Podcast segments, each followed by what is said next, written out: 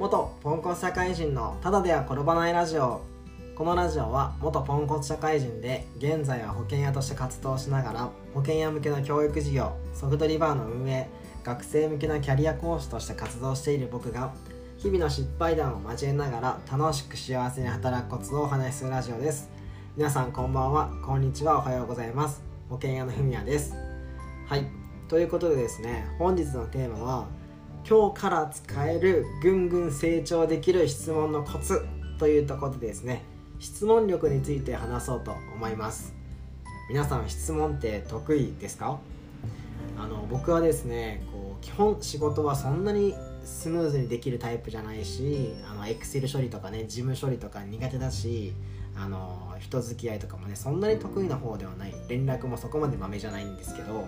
なんであんまりね社会人スキルは高くないんですが質問力だけは最近めちゃめちゃ褒められます。ね質問だけはねすごい褒められるんですよ。で自分の尊敬してる人に「いい質問するね」って言われた瞬間がもうね超快感ですね。だけどそれって自分がねめっちゃこう聞きたいことだしあの一番ね自分の成長につながると思っているんで僕は本当質問力ってすごく大事にしてます。で今日はですね質問力のことを褒められる僕がですね質問をする時に考えている3つのことっていうのをお話ししようと思います。でまず1つ目はですね本当に聞きたい質問をしてください。なんかね僕こう、まあ、保険屋さんのねコミュニティでこうコンサルを受けたりとかこう自分たちの尊敬する人に質問する場所みたいなまあどの仕事でもあると思うんですよね。その時にですねなんかさその質問って本気でしたい質問なのみたいな。とりあえずなんか質問しないといけないからしてる感があるんだけどなーって正直感じる時があって。なんかもっとさ例えばわかんないけどさ孫正義とかさ、まあ、最近だと俺レペゼン地球とかの YouTube めちゃめちゃハマってんですけどもう DJ 社長とかに会ったとしたらさもう多分いろんなこと聞くよね。そんなのもなんか謙遜とかせずに一番聞きたいことをする。うん。だからなんかねあんまり遠慮せずにまずは本当に聞きたいことを質問した方がいいですよこれ質問してもいいのかなって思った時はこれ質問してもいいか分かんないので答えれる範囲でいいんですけどって一言前置きをつけて質問してください。あの基本質問されて嫌なことってあんまりないと思うんでどんどん質問していきましょう。はい。ということで2つ目ですね。質問をするべき人にしてください。よくあるのがですね仲良しだから。とかね。なんかこう話しやすいとか質問しやすいから質問をする人結構いるんですけどあんまり意味ないですよね、うん、例えばさその、まあ、保険僕は保険屋だから保険屋の話ですると保険の仕事がめちゃめちゃうまくいってる人でもめちゃめちゃ気難しそうちょっと怖い人と保険は全然売れてないんだけどなんか優しい人話しやすい人。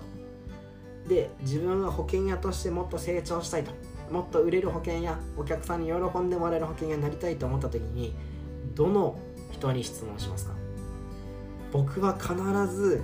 もう気難しそうだし怒り怒ってくるかもしれないけどでも保険を売ってる。人に絶対聞きますね保険の売り方は。だから僕はですねその優しいけどあんまり保険屋さんとして成績を残せてない人に保険のことは聞かないです。これめっちゃ大事ですよ。全部保険が売れてる人に聞くんじゃなくて保険の売り方とかどうやったらお客さんに喜んでもらえるのかどうやったらお客さんが来るのかっていうのは保険が売れてる人に聞きます。だけど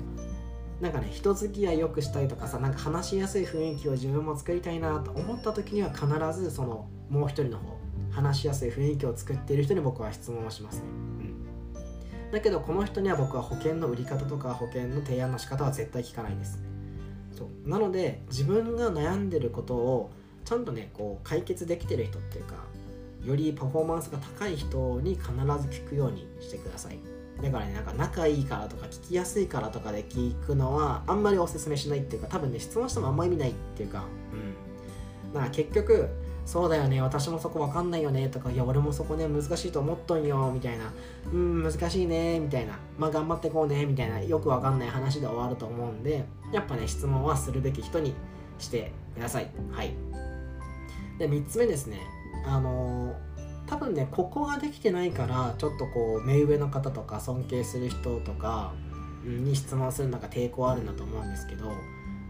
3つ目はですね質問する時には自分の考えを伝えてから質問してください。どういうことかっていうと例えばですねよくあるのが保険のお客さんがいませんとかね。なんかどうやったら保険のお客さんって集まるんですか？みたいなすっげえざっくりな質問をするんですよ。であのね僕質問する時のイメージってあの「千と千尋の神隠し」のこうかまじいって言うじゃないですか。でなんか何の話だと思うと思うんですけどあの「千と千尋の千」千尋？まあどっちでもいいけどそれがさこうかまじいのところに行ってさこう薬をくださいみたいな感じで言った時にもうね見てことない人は見てかまじいの後ろってさ棚がめっちゃあるんだよね。多分100個ぐらい引き出しみたいなのがあってそこからあこれだこれだって言って選ぶんだけど知識とか経験がある方ってかまじいと同じようにいろんな引き出しがあるんですよ。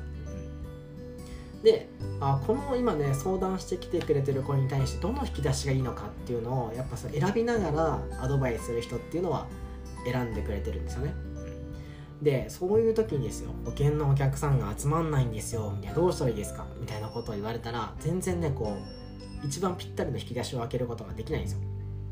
で、まあ、僕だったらどうするかっていうと例えばですね自分の保険のお客さんを大事にしてるっていうことを自分の強みにしたいのでインスタ運用を始めてみました。インスタでの投稿を始めてみました。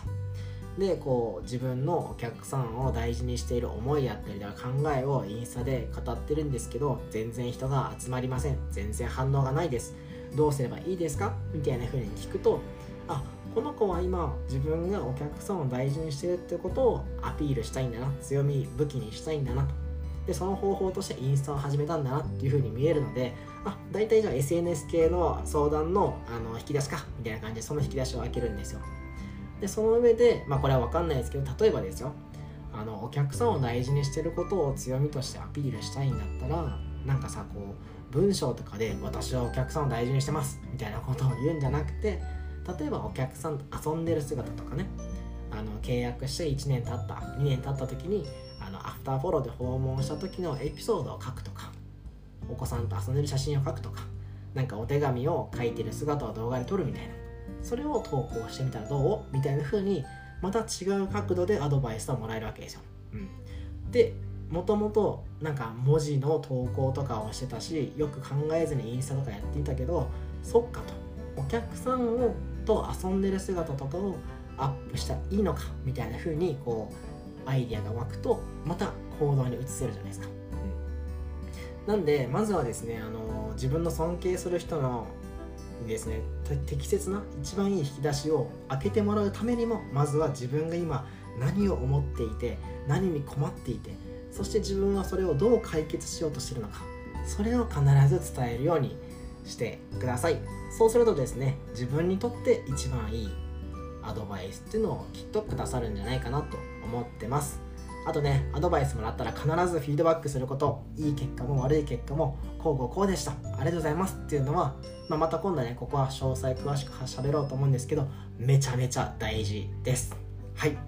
ということで本日のテーマはこんな感じです。いかがだったでしょうか？概要欄にですねお便りコーナーも用意してます。感想や聞いてみたいこと質問したいことがあればどんどんお便りをください。